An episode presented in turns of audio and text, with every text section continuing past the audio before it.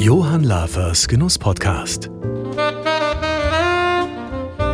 Zu Gast bei Deutschlands bekanntestem Fernsehkoch.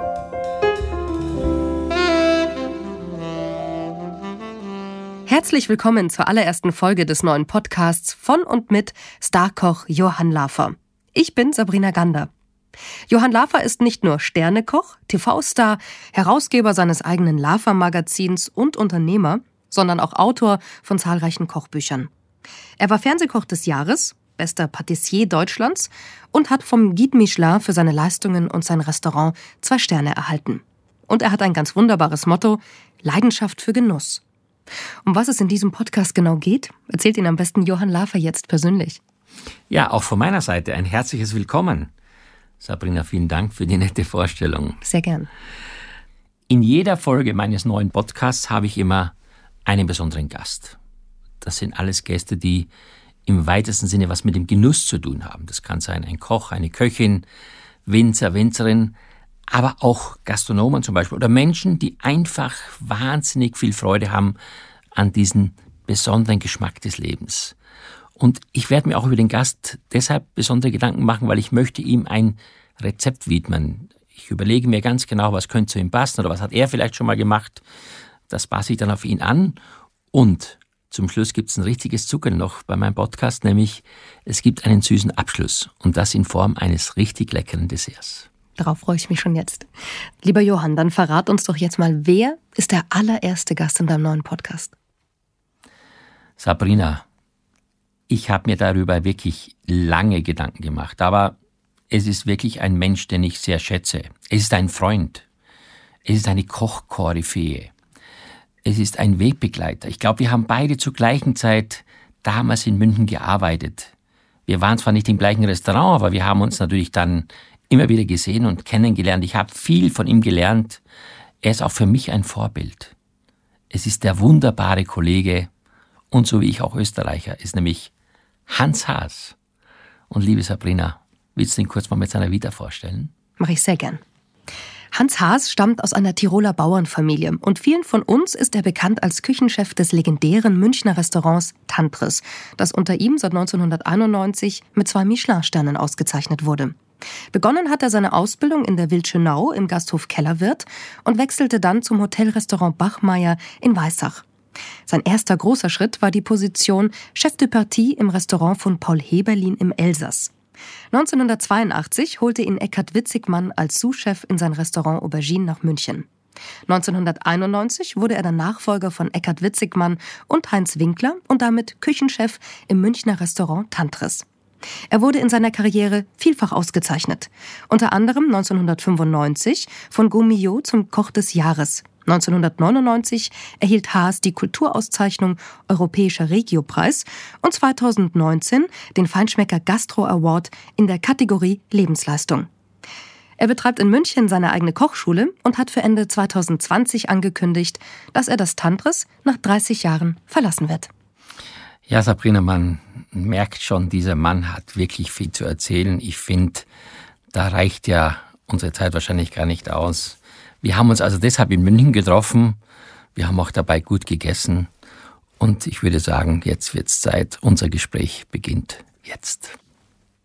Ja, lieber Hans, ich bin total glücklich. Erstmal vielen, vielen Dank, dass du dir die Zeit nimmst, mit mir hier zu sitzen.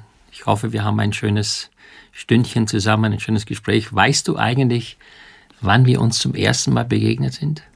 Ja, Johann, ich freue mich auch wirklich, dass du mich als Ersten hier nimmst. Freue mich sehr.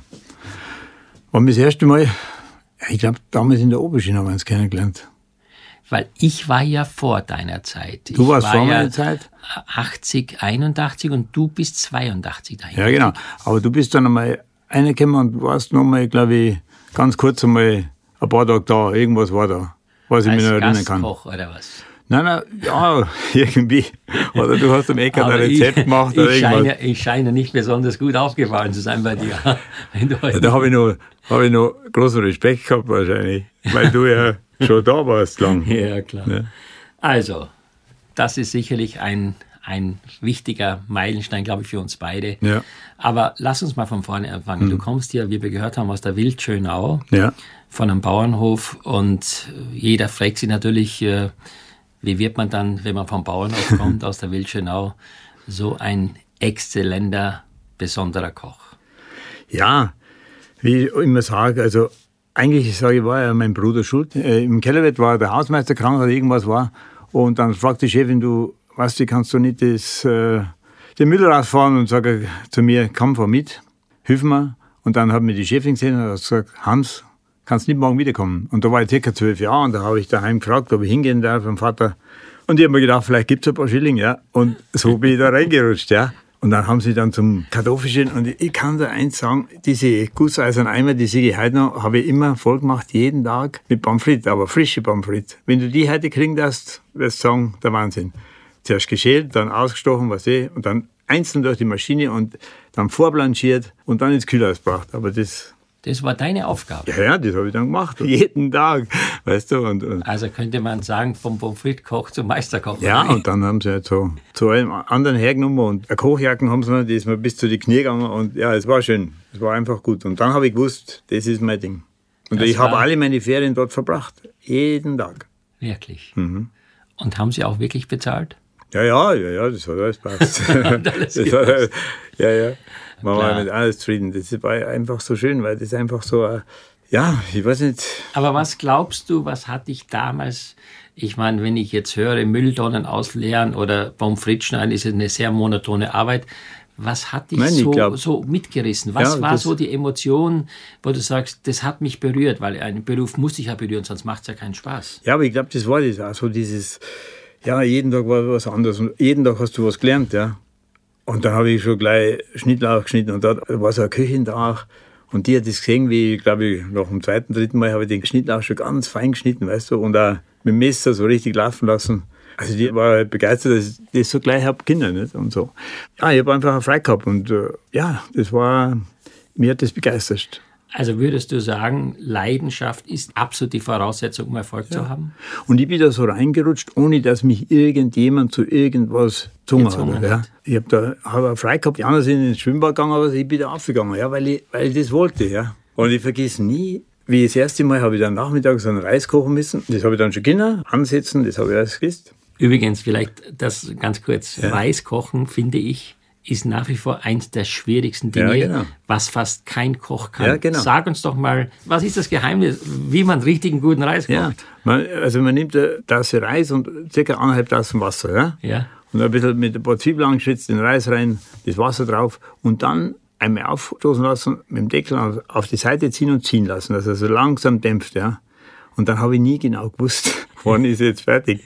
Und am Nachmittag war niemand im Haus, die was sie mit dem Kochen so ein bisschen auskennt hat. Die Küche waren weg. Und dann bin ich auch zur Zimmerin aufgelaufen, weil die hat einigermaßen gewusst mit dem Teller. Und da habe immer gefragt, du, ist der Reis jetzt Pasta? Ist er gut? Ja. Zimmerin heißt äh, Zimmermädchen, Zimmermädchen, ja. Zimmermädchen, die ja. kam da wahrscheinlich so halbnackt aus vom Mittagsschlaf zu dir ja, ja, und hat den Reis gut. ja, Nein, aber siehst du, das ist, glaube ich, auch etwas, was man sagen muss. Äh, man braucht auch Demut, glaube ich. Oder man muss wirklich erstmal demütig sein, wenn man anfängt und nicht gleich. Das war für mich normal. Ich hätte gar nicht nachgedacht. Ja, das war einfach schön, dass ich das machen konnte. Ja. Und das heißt, du hast dann natürlich die Schule fertig gemacht, du bist dann... Ja, da habe ich noch das Bundesheer gemacht, das war das, und dann bin ich weg. Und mein Ziel war, ich wollte einfach gut kochen, genau. Ich mir denke, ich meine, da haben wir wirklich die besten Wiener Schnitzel. Das hat es wirklich im Keller gegeben, da sind Leute weit hergefahren um die Wiener Schnitzel. Oder? Wo du gelernt hast? Ja, wo ich gelernt habe. Wo hast du gelernt? Im Kellerwirt. Gasthof Kellerwirt in Wildschenau. Also da, da, wo du immer geholfen hast? Ja, ja, klar. Da habe ich dann das war dein Lehrbetrieb? Ja, klar. Okay, okay du bist da geblieben. Ich habe ja dann schon, wie ich angefangen habe lernen, habe ich jetzt das Ganze schon gekocht. Ja. Das habe ich alles schon gekocht. Ich meine, du weißt ja selber, da war ja immer irgendwas Gleiche dann. Ne? Aber da war viel los, da war viel carte und Pensionen, weißt du. Und da habe ich dann die Lehre. Aber ich habe mir gedacht, das kann es ja nicht sein, dass man Leben lang Schnitzel und Schweinsbraten macht. Das ist ja nichts Schlechtes ist, ja. Aber ich wollte einfach, und da habe ich dann schon so ein bisschen was gelesen gehabt und mir gedacht, ich will noch was anderes. Und du willst ganz besonders werden. Ich, nein, das, ganz ehrlich, das habe ich gar nicht. Ich wollte nur gut kochen können. Ach so, okay. Ja, ja. ja aber bleiben wir jetzt mal beim gut kochen. Wenn jetzt ja. unsere Zuhörer äh, essen wahrscheinlich die meisten gerne Schnitzel und du sagst, ja, ja. ihr wart berühmt für Schnitzel, ja, dann, dann sag doch mal, was war das berühmte Schnitzel? Wie hast du es gemacht? Also äh, vom Kalbfleisch, ja. Dann leicht klopfen, Salz und Pfeffer, ganz klar, Mehl, Ei und Brüssel. Weiß auch jeder. Aber jetzt kommt in das verschlagene, in das verschlagene Ei ein bisschen geschlagene Sahne rein. Damals schon? Ja, ja, klar. Jetzt habe ich gedacht, irgendwann mir ist es eingefallen. Jetzt sagst du, das gab es damals Ja, schon. ja, du, das haben sie damals schon im Keller. Das war echt super. Und dann souffliert das so leicht, weißt Ja. Das liegt nicht drin wie ein Bredel. Habt ihr das so damals noch in Butter, Butterschmalz oder Schweineschmalz? Ja, ja. Butterschmalz schon. Ja, ja, ja. Weil eigentlich gab es in der Zeit, also ich kann mich erinnern, wie ich so jung war, da gab es ja fast nur Schweineschmalz, oder? Nein, nein, wir haben schon Butterschmalz gehabt. Oder, und dann da rein und dann immer ein bisschen bewegen ist wichtig. Ja? Bisschen, und, und dann einmal umdrehen nur und nochmal eine Minute drin lassen und fertig. Also das ist auch nach wie vor wahrscheinlich heute etwas, was du wahrscheinlich deinen vielen Köchen, wenn sie zu dir kommen und bei dir arbeiten dürfen, Lernen muss. lernen musst, Ja, oder? Weil das mit dem geschlagenen äh, Sahne, das ist einfach das Beste. Das Beste. Mhm. So, jetzt Wildschönau in die große weite Welt. Wie, wie, wie, wie Wie stelle ich mir das vor? Ja. Ja, ich meine, du bist wahrscheinlich nicht zu Fuß gegangen, Naja, aber das aber will das auch war auch wieder so. Das war wieder so. Das ich auch nie in meinem Leben. Es gibt immer Leute, die, die irgendwie helfen. Ja. Und dann sagt der Metzger von Auchenkirch, der Herr Beppi, hat gesagt, der ist immer jeden Freitag gekommen und hat, weißt du, das war auch so schön. Jeden Freitag ist er gekommen und hat die Bestellung aufgenommen. Nachts ist er zu jedem Wirtshaus abgefahren. Der Weißt Metzger? Ja, der Metzger. Und habe bei jedem, bei jedem Wirtshaus einen Krüger Bier getrunken, Ja, oder? genau. Genau so ist es auch. Wirklich. Der ist manchmal, glaube ich, also, aber damals war das noch möglich. Da gab es noch keine Polizei wahrscheinlich in Wildschönau, oder wie? Ja, aber der ist ja weiter um und um gefahren, ja. Und dann ist er gekommen und dann sagt er, er hat dann gewusst, dass ich aufhöre. Oder ich habe dann noch das Bundesheer gemacht, ja. Und dann sagt er, was, was willst du noch machen? Was magst du? Sag ich ja. Und da habe ich dann schon so gelesen, Bachmeier Weissach, das war schon so ein bisschen, wo ich gewusst habe, da ist besser, da, dahin zu kommen und so. Und dann sage ich zu ihm, du, ich möchte gerne Bachmeier Weissach. Ah, sagt er, den kennt er gut. Wenn du willst, fahr ich mit dir aus und fragen wir. Und dann sind wir, habe ich äh, einen Baras fertig gemacht und 14 Tage bevor er fertig war, rufe ich an und sage, komm auf vom Aussee. Der war in Aachenkirch, weißt du? Und Ja. das ist ja gerade über die Grenze drüber und dann waren wir draußen. Und dann haben wir mit dem Chef gesprochen, sage ja, Sie können sofort anfangen. Und ich glaube, einen Monat später war ich dann schon draußen. Ich bin dann rausgefahren, habe ich so einen 104er schon gehabt. Da. Und dann bin ich unten am See, ich habe so Schiss gehabt, weil ich mir gedacht habe, ich kann nichts, weißt und das war ja Obwohl du schon mit zwölf, ja, zwölf ja, Jahren aber, Pommes aber geschnitten du, hast. Ja, aber du hast doch. Ich habe ja nichts, außer einem frischen Fisch, ein Forellen habe ich ja nichts kennt. Frische Forellen, das war, die waren super. Wir, aber äh, die haben einen eigenen Bach gehabt. Ja, es war so, Johann. Ja. Weißt du, was für mich der Inbegriff von Fisch war, als ich in der Steiermark war? Ja. Diese Panzerplatten. Kennst Ja, du die ja. von Iglo? Die, Ja, klar. Die Schlürfel da. Ich habe mir gedacht, Ja, die der- hab ich auch kennt. Die Ich habe gedacht, der Fisch wächst viereckig. Die haben wir ja bei, bei den Pensionen oder so oft haben wir das ja gemacht. Aber so vom frischen Ding her, ja. Und dann bin ich dann da raus und bin unten, bin ich ausgestiegen, äh, habe gebracht und bin unten am See so hin und her gelaufen.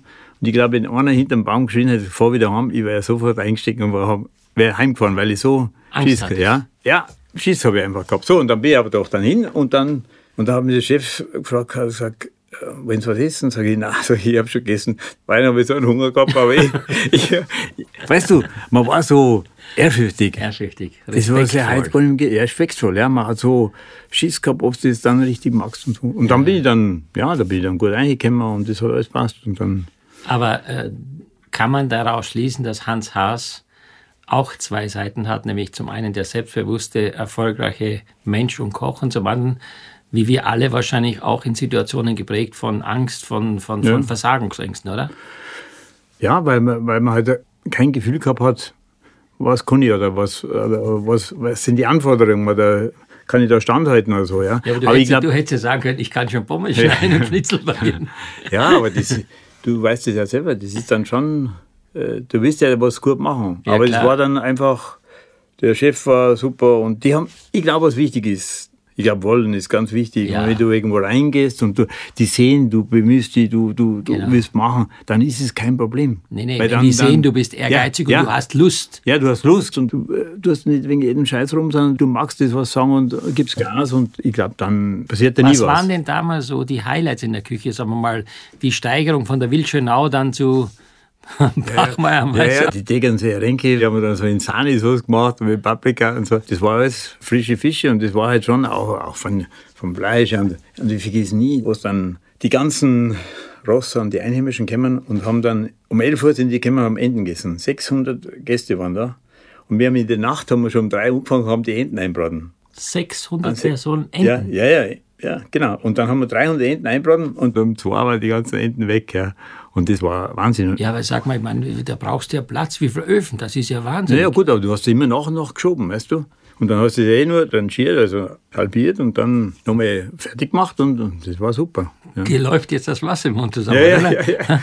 ja, schon, weil das war einfach gut, weißt du? Und ein guter Knittel dazu eine super Sauce. Wahnsinnig, gell? Ich glaube, das ist einfach diese Einfachheit auch. Da kommen wir später noch dazu, ja. weil ich glaube, ähm, nachdem du jetzt ja so lange in diesem Beruf bist, wirst du sicherlich auch jetzt mit der Tatsache, dass du Ende des Jahres ja dann das Transis verlassen wirst, wirst du ja sicherlich auch ein Resümee für dich ziehen, was war in deiner Karriere. Kommen aber vielleicht etwas mhm. später dazu. Du bist dann von Bachmeier in Weissach, bist du dann gegangen? Dann bin ich zum Erbprinz nach Ettlingen. Ach ja, genau, Erbprinz, genau. Das war ja eines der der, der angesagtesten, ja, muss man ja damals sagen. Damals war das wirklich so. Hotels und Restaurants. Ja, ja. Und habe mich da beworben, da hat mir dann auch ein bisschen der Chef geholfen und hat gesagt, ja, der den kennt und ja, so bin ich dann da hingekommen. Ja, aber lass uns mal jetzt teilhaben. Also wenn, vergleich jetzt mal deine Lehre in der Wildschönau, dann natürlich Degernsee und danach äh, Erbrenz. Was unterscheidet denn eigentlich diese? Ja, das kann man nicht vergleichen. Da war eine Brigade von, was waren, 25 Köche oder was, ja. Und du weißt selber, wie es früher war. Da waren ja alte Chefs da, ja. Und da war auch ein ganz großer Grabmaschine, der Buck. Ja, den genau. kennst du auch. Ja, ja, und genau, der, kommen wir dann auch dazu. Der, der Rinnenpasteten hat ja, ja, gemacht, der hat, der hat der und Pasteten gemacht, das war der Wahnsinn. Dass du da zuschauen und dann hat er auch gesehen, da haben wir ja auch dann helfen dürfen und mitmachen. Aber du hast richtig Erfolg gehabt, wenn, wenn die Terrinen, weißt du, die Farbe war so glatt, so sauber. Es hat einen Glanz gehabt, es hat ja, du hast eine Gaudi gehabt, wenn du das gemacht hast und wenn du das dann angeschnitten hast. Ja, und er war ganz exakt und genau, ja. Ja, aber ich meine, das ist jetzt wirklich etwas, was aus der Haute Cuisine kommt, aus der klassischen Küche. Bedauerst du das manchmal, dass das heute nicht mehr diesen Stellenwert hat, was es mal hatte? Wie meinst du jetzt? Ja, die äh, Pasteten und Rinnen, die man ja früher so klassisch kannte, mit, mit auch zum ja, Teil mit Teig. Ich finde schon irgendwie schade, noch. weil die Jungen es überhaupt nirgendwo mehr lernen.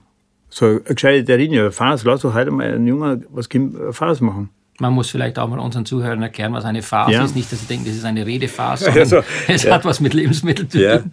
Also mal, äh, kuttertes Fleisch äh, äh wird äh, gemixt also, und dann kommt Eis und Sahne dazu. Also im Prinzip also so ist es wie ein Wurst. Ja, ja, genau. Sowas, genau. Aber halt ein bisschen feiner. Mhm. Und da, ob das dann von, von der Wachtel ist oder von vielen Dingen, kann man halt viele Dinge machen. Und das äh, und das ist, verlangt schon viel, auch dass die Temperatur stimmt, dass es nicht grau wird. Dass halt, genau. Ja. Also es ist äh, viel komplexer, als ja. manchmal, ja. wenn man dann so eine Scheibe auf dem Teller liegen hat, dann denkt man, naja, was ist denn das hier? Aber das ist schon richtige Kochkunst, das kann man schon so sagen. Was glaubst du denn, was, ähm, sagen wir mal, dich beim Airbrains am meisten geprägt hat? Natürlich die große Brigade mit 25 Mann, sich da unterzuordnen. Hattest du auch so Angst am Anfang, wie das vorher nein, nein, war? da habe ich dann schon Angst. Dann überhaupt nicht mehr gehabt, aber Respekt, Respekt. auf jeden Fall. Ja. Und dann waren ja da wirklich auch große äh, Chefs da und da waren ja noch Brigaden, wo wirklich der Gabmaché, ja. Und dann der Gabmaché hat, glaube ich, drei, vier Comic gehabt, Sauce, also richtig. Äh, und, so eine und Patisserie, ja, ja, ja. Wie in der klassischen ja, Küchenbrigade ja, früher, gell? Ja. Und wenn der Chef gesagt hat irgendwas, dann haben alle laut wie geschrien oder wie? Ja, ja. oder? Ja, wie Chef, ja klar. So geht's ja. so, geht's ja eigentlich, ja. Ja, und das war schon, es war eine einmalige Geschichte. Ja, und von da bin ich dann wieder. Wie ging es dann weiter? Ja, und dann ist es so weitergegangen. Also ich war überall so lang, zweieinhalb, drei Jahre fast überall. Mhm.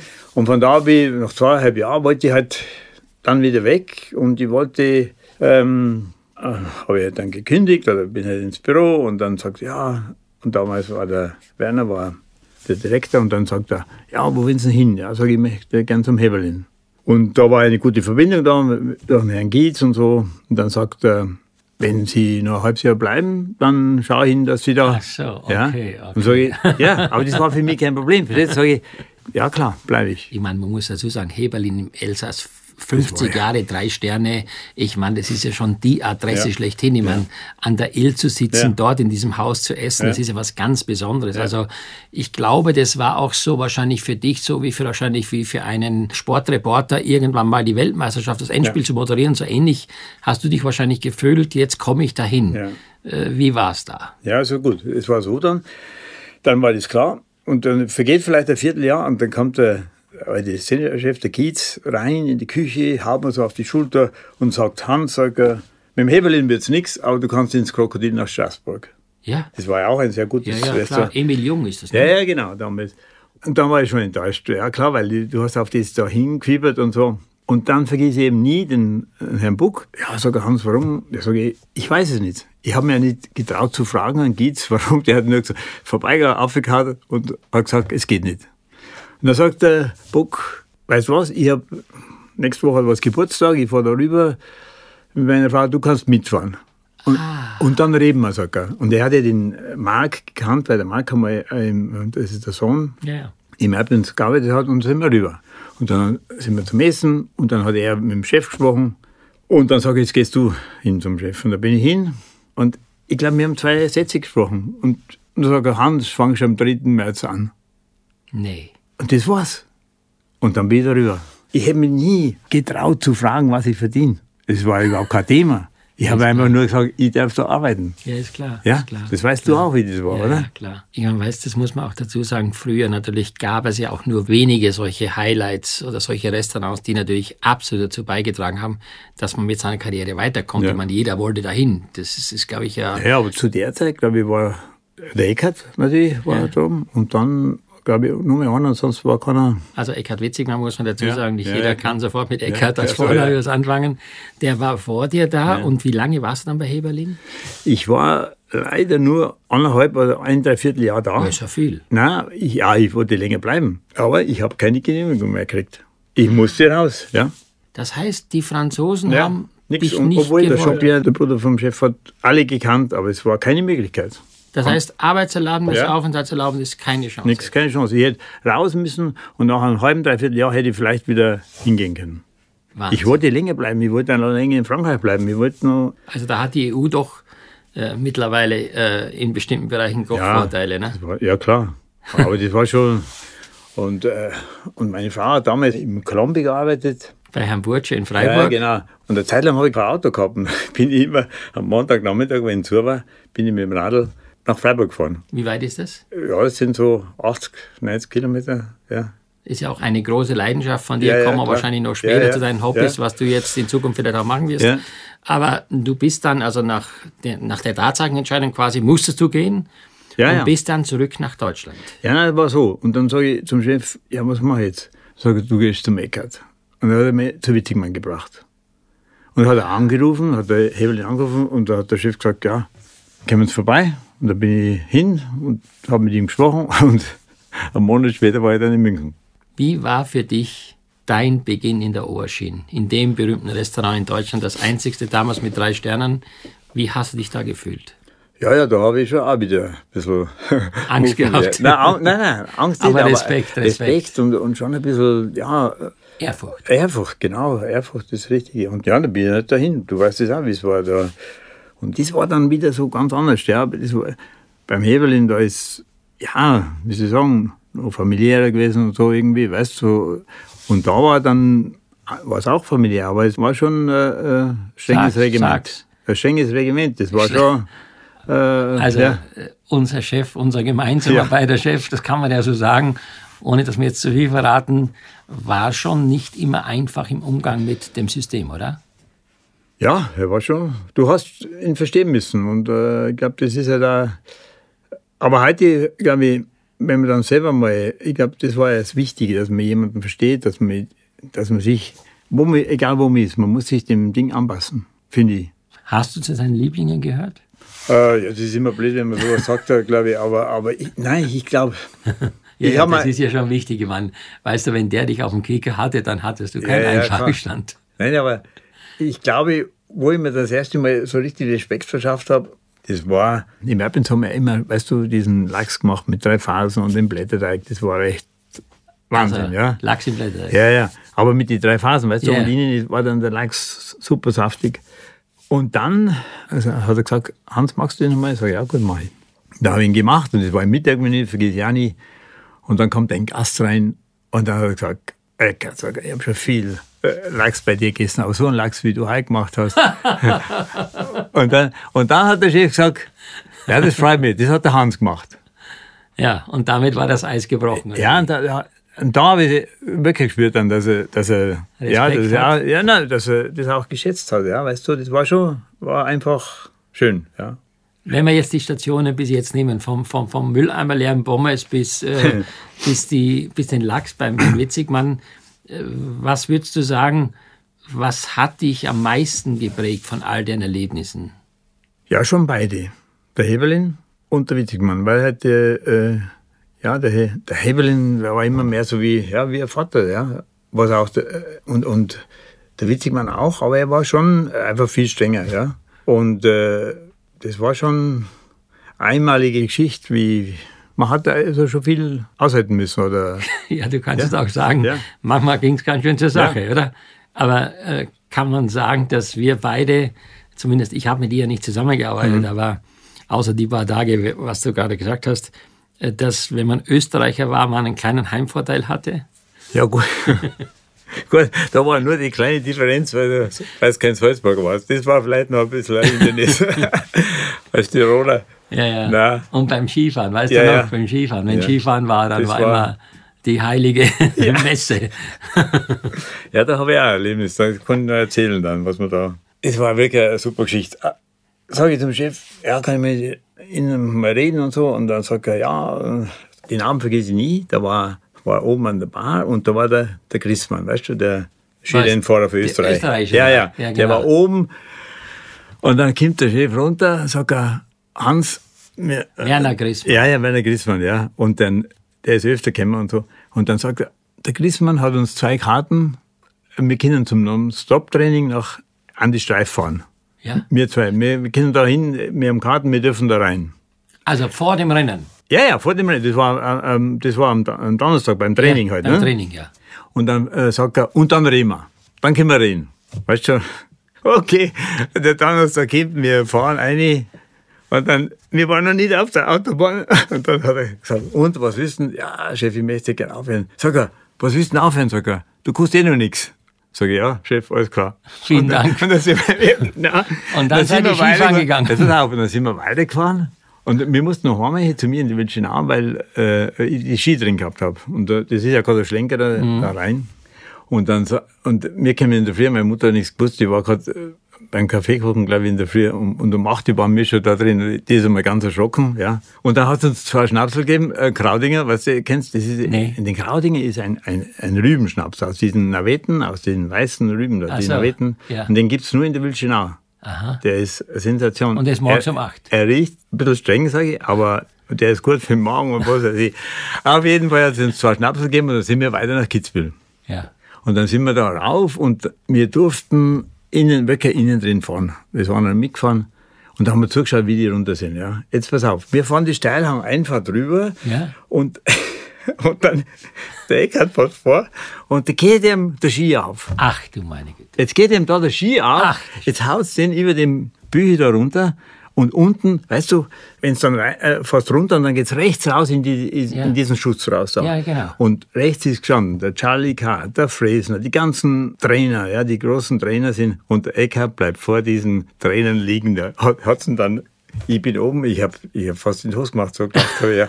Habe hab, hab ihm dann den Ski mitgenommen. Der große Drei-Sterne-Koch ja. liegt den österreichischen Skinationalmannschaft zu Füßen. Und da reden wir heute oft noch. Und da habe ich ihm den Ski mitgenommen und dann sind wir runter. Und dann äh, hat er mal geschumpfen, kannst du dir vorstellen, kennst du ihn? Ja, ja, war er total. War ja, ja, klar. Total. Ja. Und, aber das war dann, dann sind wir runter und dann sind wir zum, zum Hasi Unterberger, haben wir dann. Ja. Haben wir dann das war ja sein Lieblingsspezie, gell? Ja, ja, genau. Oft. Und da haben wir dann Mittagessen und, und, und jetzt wird auf und dann kommt's noch mal. Und dann hat er gesagt, so, und jetzt mache ich ganz was Neues. War gefüllte Wachtel mit Linsen. Und das hat der Eckhardt 14 Tage vorher bei ihm gemacht, hat das gegessen. Und nee. dann, ja, ja, so war das, ja. Und dann kannst du dir vorstellen, dann war der Tag dann ganz. Ich kann Zuerst liegt er, der, zuerst liegt er am Steilhang und dann isst er das, was der andere ja. Gast war. 14. ah, da ja, das war, das war schon ein Erlebnis. Das. Ja, aber jetzt, jetzt immer, er hat dann gesagt, du kannst nichts und dann bist du trotzdem geblieben, oder? Ja. Du hast das ja, ernst genommen. Ja, ja, ich hab, ja, ich hab's eigentlich, ja, wahrscheinlich habe ich klar, wie ernst genommen, ja. Also, was ist denn, du kannst eh nichts. Kostet ja nichts, sagt er. Ja, gut, Chef. Und dann würden aus den zwei Jahren würden dann viereinhalb. Ja, ja, das war ja dann wirklich. Aber ich bin ja gern geblieben. Es war ja nicht so, dass. Äh, da hat mir der einer äh, irgendeine Flause in den Kopf gesetzt und hat gemeint, ich muss da irgendwo hingehen, der, der hat da irgendein Restaurant und dann, ja. Aber heute bin ich froh, dass es alles so gekommen ist. Es war alles gut. Ja.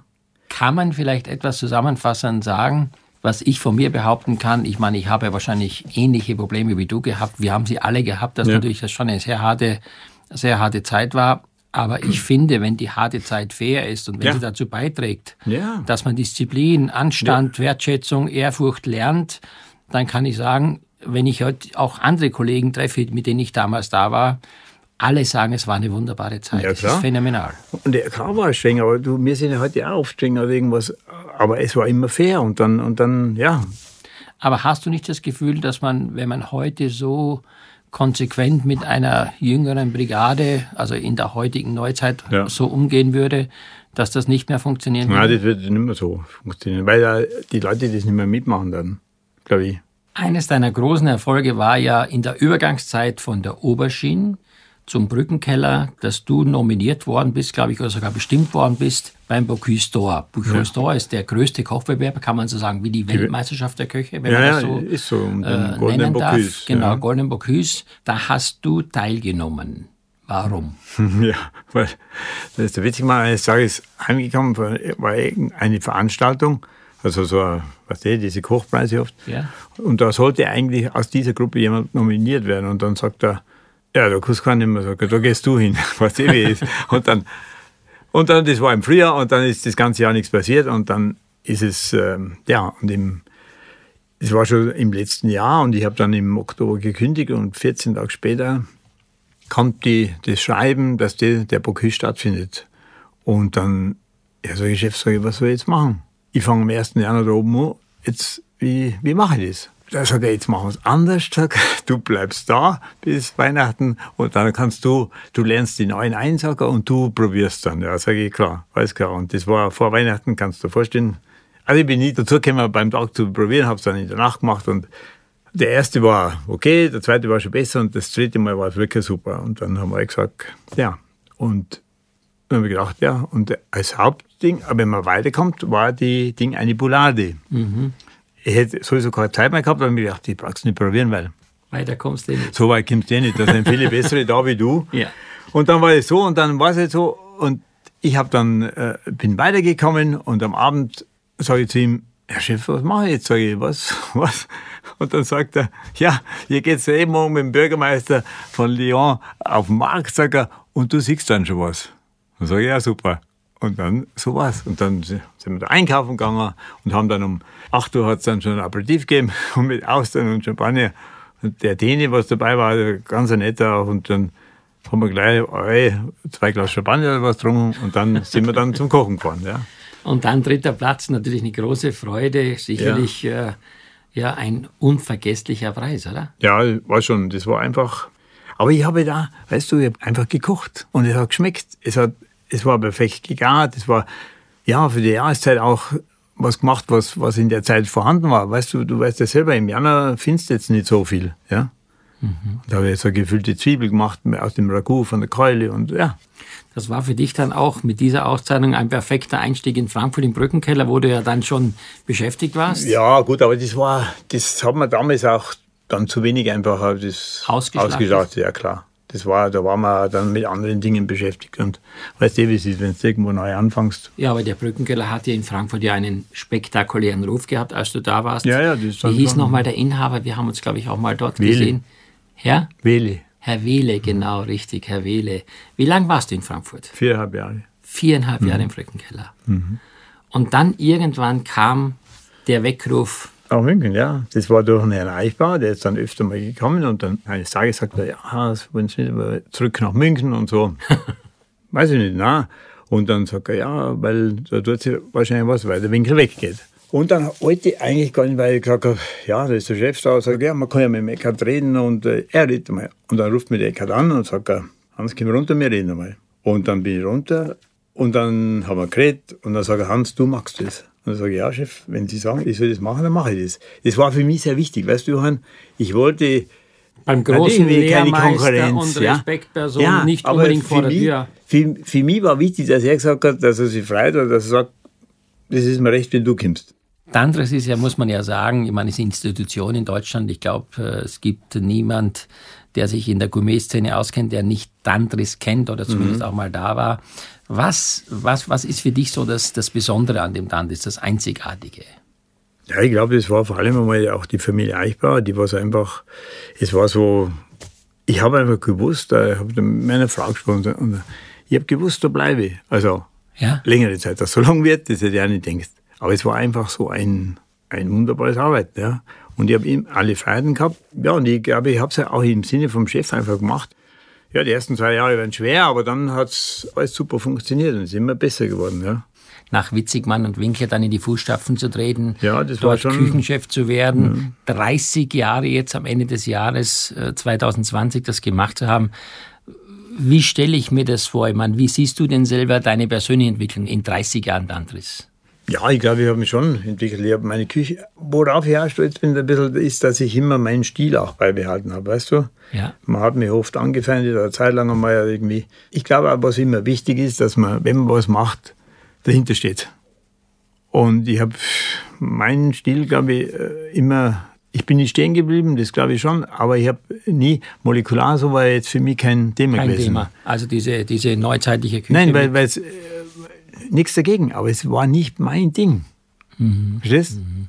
Ich habe mir im Vorfeld natürlich äh, dein Buch angeschaut, Hans Haas, das Tantris Kochbuch, und mhm. äh, habe dann natürlich auch gesehen, ähm, äh, was ich, äh, Langustinen und so weiter und so fort. Äh, äh, ich meine, das war ja immer schon eine, eine Küche der, der, der wirklichen Hochkunst, ja, also ja. auch, wo sehr viel Kochkunst dahinter steckt und sehr viel Liebe zum Detail. Ja, ich glaube auch, das ist ja heute das, was man oft verwechselt mit Attraktivität. Ich finde, heute wird sehr viel oft auf Kosten der Dekoration, auf Kosten der Gestaltung äh, gegenüber dem Geschmack oder dem Inhalt auch geopfert. Mhm. Wie siehst du das? Ja, da hast du ganz recht. Und für mich war immer wichtig, dass das Produkt zum Vorschein kommt. Und wenn ich, wenn ich ein gutes Produkt habe, sage ich, dann muss ich das ein bisschen unterstützen, aber nicht zumachen.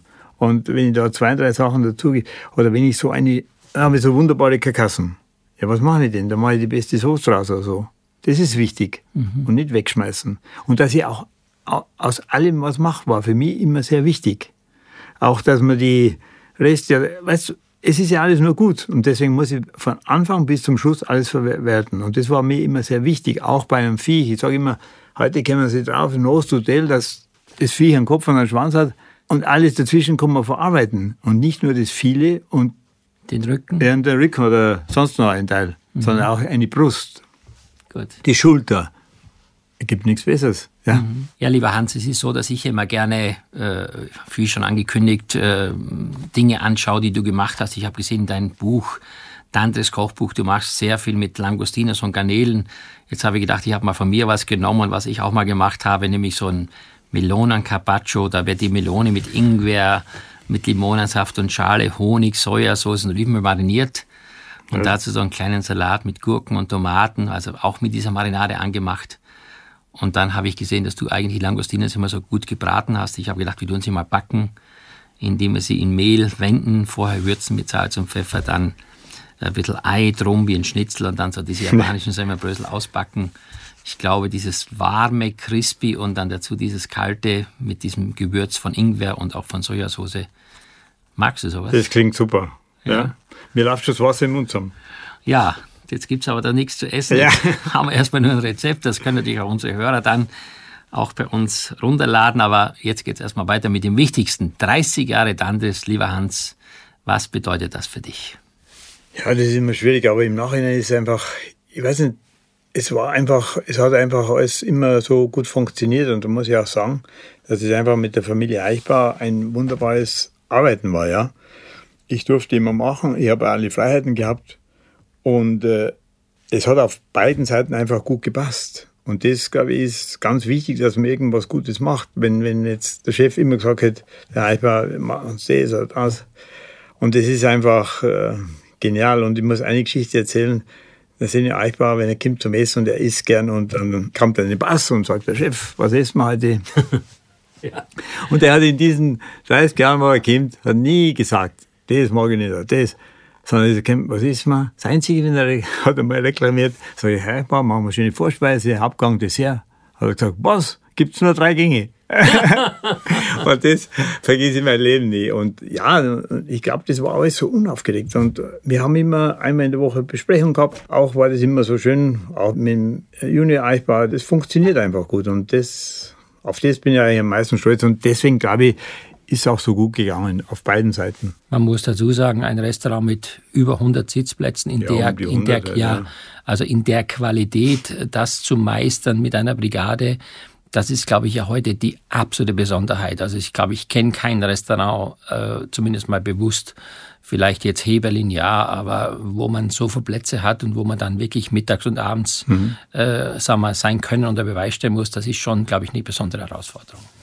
Ja, und wie kennen wir, am Anfang war ja Mittag nicht viel los und so, und dann habe ich das alles so ein bisschen gesteigert und auch den Samstagmittag und, und aber das war schon, es ist schon jeden Tag, diese Menge ist schon jeden Tag eine Herausforderung, jeden Tag, immer wieder. Fehlt dir der Abschied schwer? Nein, vor allem, ja, gewisserweise klar, aber, aber du, Johann, ich habe es jetzt lang genug gesagt, äh, es ist ein wunderbarer Abschied, weil es ist ein Abschied, weißt man geht so im Guten und auch mit einem guten Gewissen an, man hinterlässt was Gutes und jetzt können die wieder gut weitermachen und die werden wieder gut weitermachen und auf das, das ist eigentlich die größte Freiheit, dass das einfach, es wäre schlimm, wenn ich jetzt aus dem Haus rausgehen müsste und wäre irgendein ja, und du würdest sehen, es würde nicht weitergehen in ja, deinem Sinne. Auch, ja. Genau, aber Hans Haas ist ja nicht nur der berühmte Koch, sondern Hans Haas ist ja ein, ja, ich sage es immer, ein, ein wirklich äh, ganz volksnaher Mensch, denn der, der viele, viele Fans hat, auch weil du so menschlich bist. Du hast eine Frau, zwei Kinder. Man sagt immer, hinter jedem ja, starken Mann steht eine noch stärkere Frau. Kannst du das bestätigen? Ja, das war, muss ich wirklich sagen. Und die, meine Frau und auch die Kinder, war immer dahinter gestanden, aber vor allem meine Frau, die hat nie in diesen ganzen vielen Jahren, hat sie sie nie, also immer alles mitgemacht und mich unterstützt und das muss ich schon sagen, das, deswegen ist es so gut gegangen und deswegen sage ich, machen wir zwei jetzt was und das passt ganz genau. Ja, und jetzt kann man vielleicht vieles nachholen, was man, ja, worauf man verzichten genau so. musste. Und ich glaube, ihr beide habt auch den richtigen Zeitpunkt erkannt, wenn es dann so ja. ist, dass man das noch genießen kann. Und ich muss jetzt richtig gut trainieren, weil sie ist wahnsinnig gut drauf beim Radeln, dass ich, dass ich nachkomme, dass ich, dass ich nicht hinten dran bin. Ja, wie ich dich kenne als ehrgeizigen ja, Tiroler, ja. als, äh, ich sage mal, Gebirgsgams, du wirst es schaffen. So, ja, was wünsche ich so eine Person wie Hans Haas? Ehrlich jetzt. Also das ist ja, ich meine, du hast in deinem Leben so eine Leistung abgeliefert und du hast ja wirklich auch sicherlich viele Niederlagen gehabt. Kommen wir später nochmal dazu, aber zunächst mal, was wünscht man sich nach so einer erfolgreichen Zeit? Ja, es klingt, ich glaube, was jeder, also ich, jetzt wünsche ich mir wirklich, dass, dass wir gesund bleiben, dass meine Frau und die und die Kinder und, und viel mehr und dass ich jetzt einfach ein bisschen mehr Zeit habe für Dinge, was ich immer machen wollte. Und Dinge sind zum einen natürlich, du bist ja ein sehr künstlich, also ja. ein Künstler. Ich habe ja mich selbst davon überzeugt. Ich äh, sehe noch jetzt vor mir den Steinbutt, also ja. die Steinbuttkarkassen, die du aus, also aus, wie auch immer zubereitet hast, mit Farbe dann ja. lackiert hast. Du machst, du bist sehr künstlerisch begabt. Woher kommt das? Das hat mich immer schon begeistert. Immer, die Kunst war immer schon, und ich mache immer Dinge, Johann, aus, aus Sachen, was ich schon verkocht habe, fast alles, ja. Eben aus den Steinbuckerkassen, diese Skulptur, was im Tante steht, oder aus den Unterkiefern von Kalbskopf mache ich so, es ist wie so eine schnatternde Ente, wenn ja. du die siehst, ja. Und dann mache ich die an und dann, äh, ja, du wirst sehen, da kommen noch richtig schöne Dinge, ja. Also das heißt, äh, du bist jemand, der als Koch wirklich dann alles verwertet, nämlich äh, ja, zuerst das, das isst und danach. Johann, das ist dann richtig nachhaltig und wenn du dann noch einen gescheiten Preis magst, dann ist super, oder? ja. Nun hat ja so eine Karriere, ich glaube, das kann man ja sagen, ähm, das kann ich aus eigener Erfahrung ja. sagen, natürlich nicht immer nur Positives. Wir haben jetzt über die wunderbare Karriere gesprochen, über deine Familie, über das, was du machen möchtest. Aber ich möchte auch gerne ein bisschen hinter deine Kulissen schauen ich meine, wenn man so in der Öffentlichkeit steht und auch so wie du und wie wir alle oft natürlich auch von Menschen bewertet oder auch, ich sage es mal, kritisiert werden, wie bist du denn damit umgegangen, beziehungsweise hat es irgendwelche Dinge gegeben in deiner Karriere, die du schwer verarbeitet hast? Ja, schwer. Na, so schlimm war es jetzt eigentlich gar nicht. Aber es war ja auch mal, ich meine, weißt du selber, in Gobio haben sie mir mal eine Zeit lang total runtergeschrieben und so. Und äh, ja, das, da musst du einfach durch. Aber das tut dir schon weh, oder? Das, das, das kann man ja nicht so einfach wegstecken, oder? Weil man hm. sich auch möglicherweise nicht richtig eingestuft Ja, schätzt, gut, oder? ja, das ist immer, klar, wenn du Kritik kriegst, bist du immer ein bisschen äh, angeschlagen oder was weiß ich, aber ich weiß einmal noch, und der Eichberg gesagt, was machen wir jetzt? Sag ich, machen wir das Buch zu und wir machen weiter. Und dann ist es gegangen. Und so war es auch. Ich habe mich da nie, nie zu arg dann damit beschäftigt, weil recht gegeben hat mir eigentlich immer der Gast. Wir kochen für die Gäste und dass die Gäste wiederkommen und dass sie immer wiederkommen. Ich glaube, das ist das Allerwichtigste. Mhm. Ja, und ich glaube, das kann man ja sagen. Äh, nun ist am 31.12. ja äh, das dann 2020 für dich basé. Wirst du deinem Beruf äh, weiterhin irgendwie treu bleiben oder erleben wir demnächst in München ein Kunsthaus, wo Hans Haas seine ja, Ausstellung macht? Ja. Nein, ich bleib, natürlich bleibe ich dem Beruf treu. Ich, ich höre nicht auf zu kochen, weil ich nicht mehr kochen mag, Johann. Ja. Ich höre auf, weil ich einfach gesagt habe, ich war zu meiner Frau gesagt, meine Frau ist immer hinter mir gestanden, hat immer das alles mitgemacht und hat und haben wir dann auch 17 Jahre die Kochschule miteinander gemacht. Und ich habe gesagt, weißt du was, bis dorthin machen wir es. Und dann machen wir zwei noch was. Und Laden gehört auch nicht mir und so, verstehst? Da tut man sich auch leichter. Gebe ich auch zu, ja. Aber ich habe auch gesehen, nach 30 Jahren, glaube ich, ist es einfach gut. Ja, und jetzt können die dann neu und anders weitermachen und dann ist es auch super. Aber ich koche bestimmt nicht mehr auf dem Schiff oder irgendwo, das mache ich nicht. Ich sage, ich habe jetzt lange das gemacht und dann ist es so, das weißt du selber, dann hast du keine Brigade, dann ist es nicht mehr so, wie du es haben willst, dann, dann sagen die Leute auch vielleicht, ja, es ist auch nicht mehr so beim Hasen, was ich. Ja, ja, nein, du, ich brauche das Du willst mehr. einfach jetzt ja. irgendwann mal einen Schlussstrich ziehen und du willst dich anderen Themen widmen, was man ja verstehen kann. Ich meine, das Leben ist auch endlich und ähm, bei so einem Podcast gibt es natürlich immer so ein paar bestimmte Fragen, die ich heute gerne natürlich auch äh, an dich stellen würde. Zunächst mal, ähm, was bereust du in deinem Leben? Also ich würde heute nie mehr eine Brigade übernehmen, weil es ist dann immer so schwierig, diese Leute dann umzupolen, ja, oder auf deine Schiene hinzukriegen, ja. Das war eigentlich so ein bisschen schwierig am Anfang, aber habe es dann schon hingekriegt. Auf was bist du besonders stolz? Ja, worauf bin ich stolz? Ich glaube, ja, dass ich da vielleicht schon im Dantes was geschaffen habe, was, was halt einfach, ja, wie du vorhin schon gesagt hast, ja schon einmalig ist, ja, wo, wo, es nicht so oft gibt, ja. Äh, und, und ich das auch so mit, ja, wirklich mit der Arbeit so hingekriegt habe, ja. Lieber Hans, eine Frage, die darf einfach nicht fehlen bei einem Podcast. Ja. Was müsste man dir als Koch für eine Henkersmahlzeit zubereiten? ja. Ah, das ist immer so eine Frage. Ja, ich glaube, ich würde zu den Anfängen zurückgehen und würde sagen, ein Wiener Schnitzel. Ja. Ein Wiener Schnitzel mit geschnitzten Pommes. Pommes ja, genau. So wie damals ja. in der Wildschönau. Ein paar Preiselbeeren dazu und dann, ja, ich glaube, das wäre es. Ja.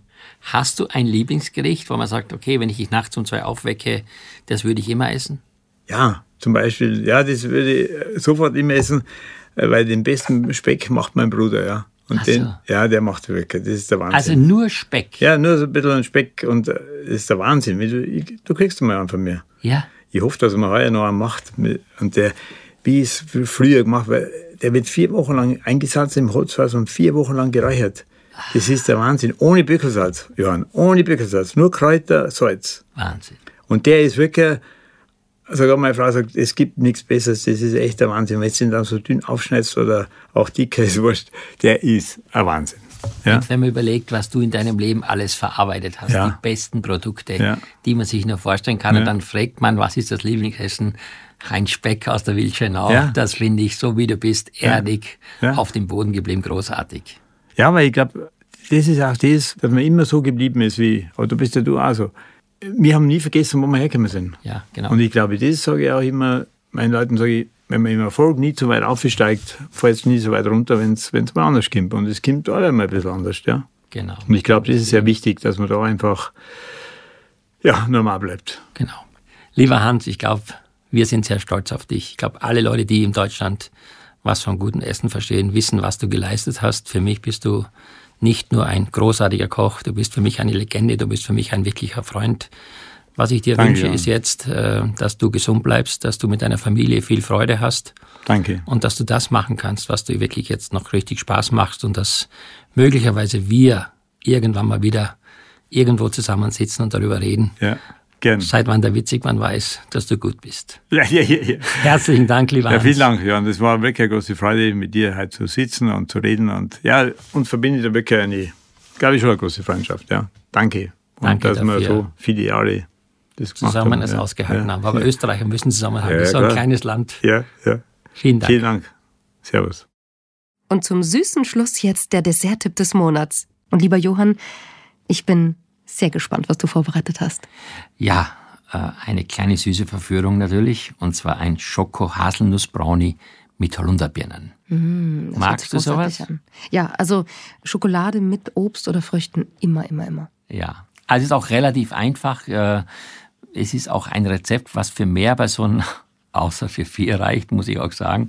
Wenn man schon backt, dann finde ich, sollte man auch gleich ein bisschen mehr machen, weil äh, süß geht eigentlich immer. Wie sagt man so schön, oder? Dann lohnt sich's vor allem, ja, klar. Genau, also ein Rezept für zehn Personen und ähm, das sind so drei Bestandteile. Das eine sind zuerst mal die Holunderbirnen. Man kauft sich also schön weiche Birnen, schält die und dann kocht man in einem Gefäß Holundersaft, also den dunklen Holundersaft von den Beeren auf mit Zucker. Also nicht den Sirup, wichtig? Nein, nein, den, Den hätte Saft. ich jetzt genommen? Nein, nein, den dunklen Saft und lässt dann die Birnen drin ein bisschen kochen und dann abkühlen und stellt man das Ganze in den Kühlschrank. Warum? Dann verfärbt sich das Birnenfleisch und der Geschmack vom Holundersaft geht natürlich über in die Birnen. Die Kombination aus Birnen und Holunder ist hervorragend. Ja? Alles klar? Mhm. Harmonisch, ja, total. So, ich bin noch dann dabei. machen wir auch als zweites obendrauf so einen schönen cremigen Belag. Und da nehme ich immer gerne von Lind diese Vollmilchschokolade, dann dazu Nussnougat und Sahne.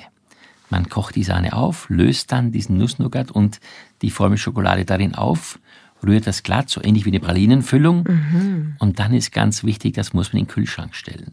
Also sicherstellen, vor allem ganz nach hinten in den Kühlschrank, damit niemand nachts auf die Idee kommt, den Finger Ja, anzustecken. Man könnte auch die doppelte Masse machen und die Hälfte davon essen. Gut, also haben wir dann schon den zweiten Teil und der dritte Teil ist natürlich dann das eigentliche Hauptrezept oder der Hauptbestandteil ist nämlich der Brownie-Teig. Und da liebe ich zum Beispiel diese Bitterschokolade von Lindt, weil die 70-prozentige. Mm, ja. Die wird dann mit Butter und wiederum mit dem Nussnougat aufgelöst. Kann man über Wasserbad machen, kann man in der Mikrowelle machen. Und dann äh, tut man Haselnüsse in den Backofen, also auf dem Blech schütten. Man tut die schön rösten, also von allen Seiten, weil da werden sie gleichmäßig durch Umluft zum Beispiel. Also nicht in der Pfanne, sondern im Nein, Backofen. äh, das ist dann viel besser. Durch diese Raumluft werden die Haselnüsse schön rundherum gleichmäßig braun. Wenn die fertig sind, rausnehmen, abkühlen lassen und dann tut man die schön fein mahlen in so einer Küchenmaschine. Gell? Man kann das am besten selber machen, dann weiß man wirklich, dass man super Qualität von Haselnüssen hat. Und dann macht man den eigentlichen Teig, indem man einfach Eier und Zucker und Salz schön schaumig schlägt. Warum eigentlich immer Salz, Johann? Ja, das Salz bricht so ein bisschen die Spitze von der Süße. Auch wenn man sowas macht wie Karamell oder auch ein Eis, wenn man das selber zubereitet zu Hause, so eine Prise Salz reinmachen. Das ist eigentlich immer schon so gewesen. Man sagt, es bricht so ein bisschen diese extreme Süße. So, jetzt habe ich dann aufgeschlagen quasi die Eier mit dem Zucker und dem Salz. Dann kommt dazu das Aufgelöste, nämlich die Bitterschokolade mit dem Nussnougat und der Butter. Und dann hebe ich die Haselnüsse drunter, die gemahlene, kommt kein Mehl rein. Und dann schütte ich das auf das Blech, was vorher mit Butter ausgerieben wurde und mit Mehl bestäubt oder man kann auch natürlich Backpapier drauflegen.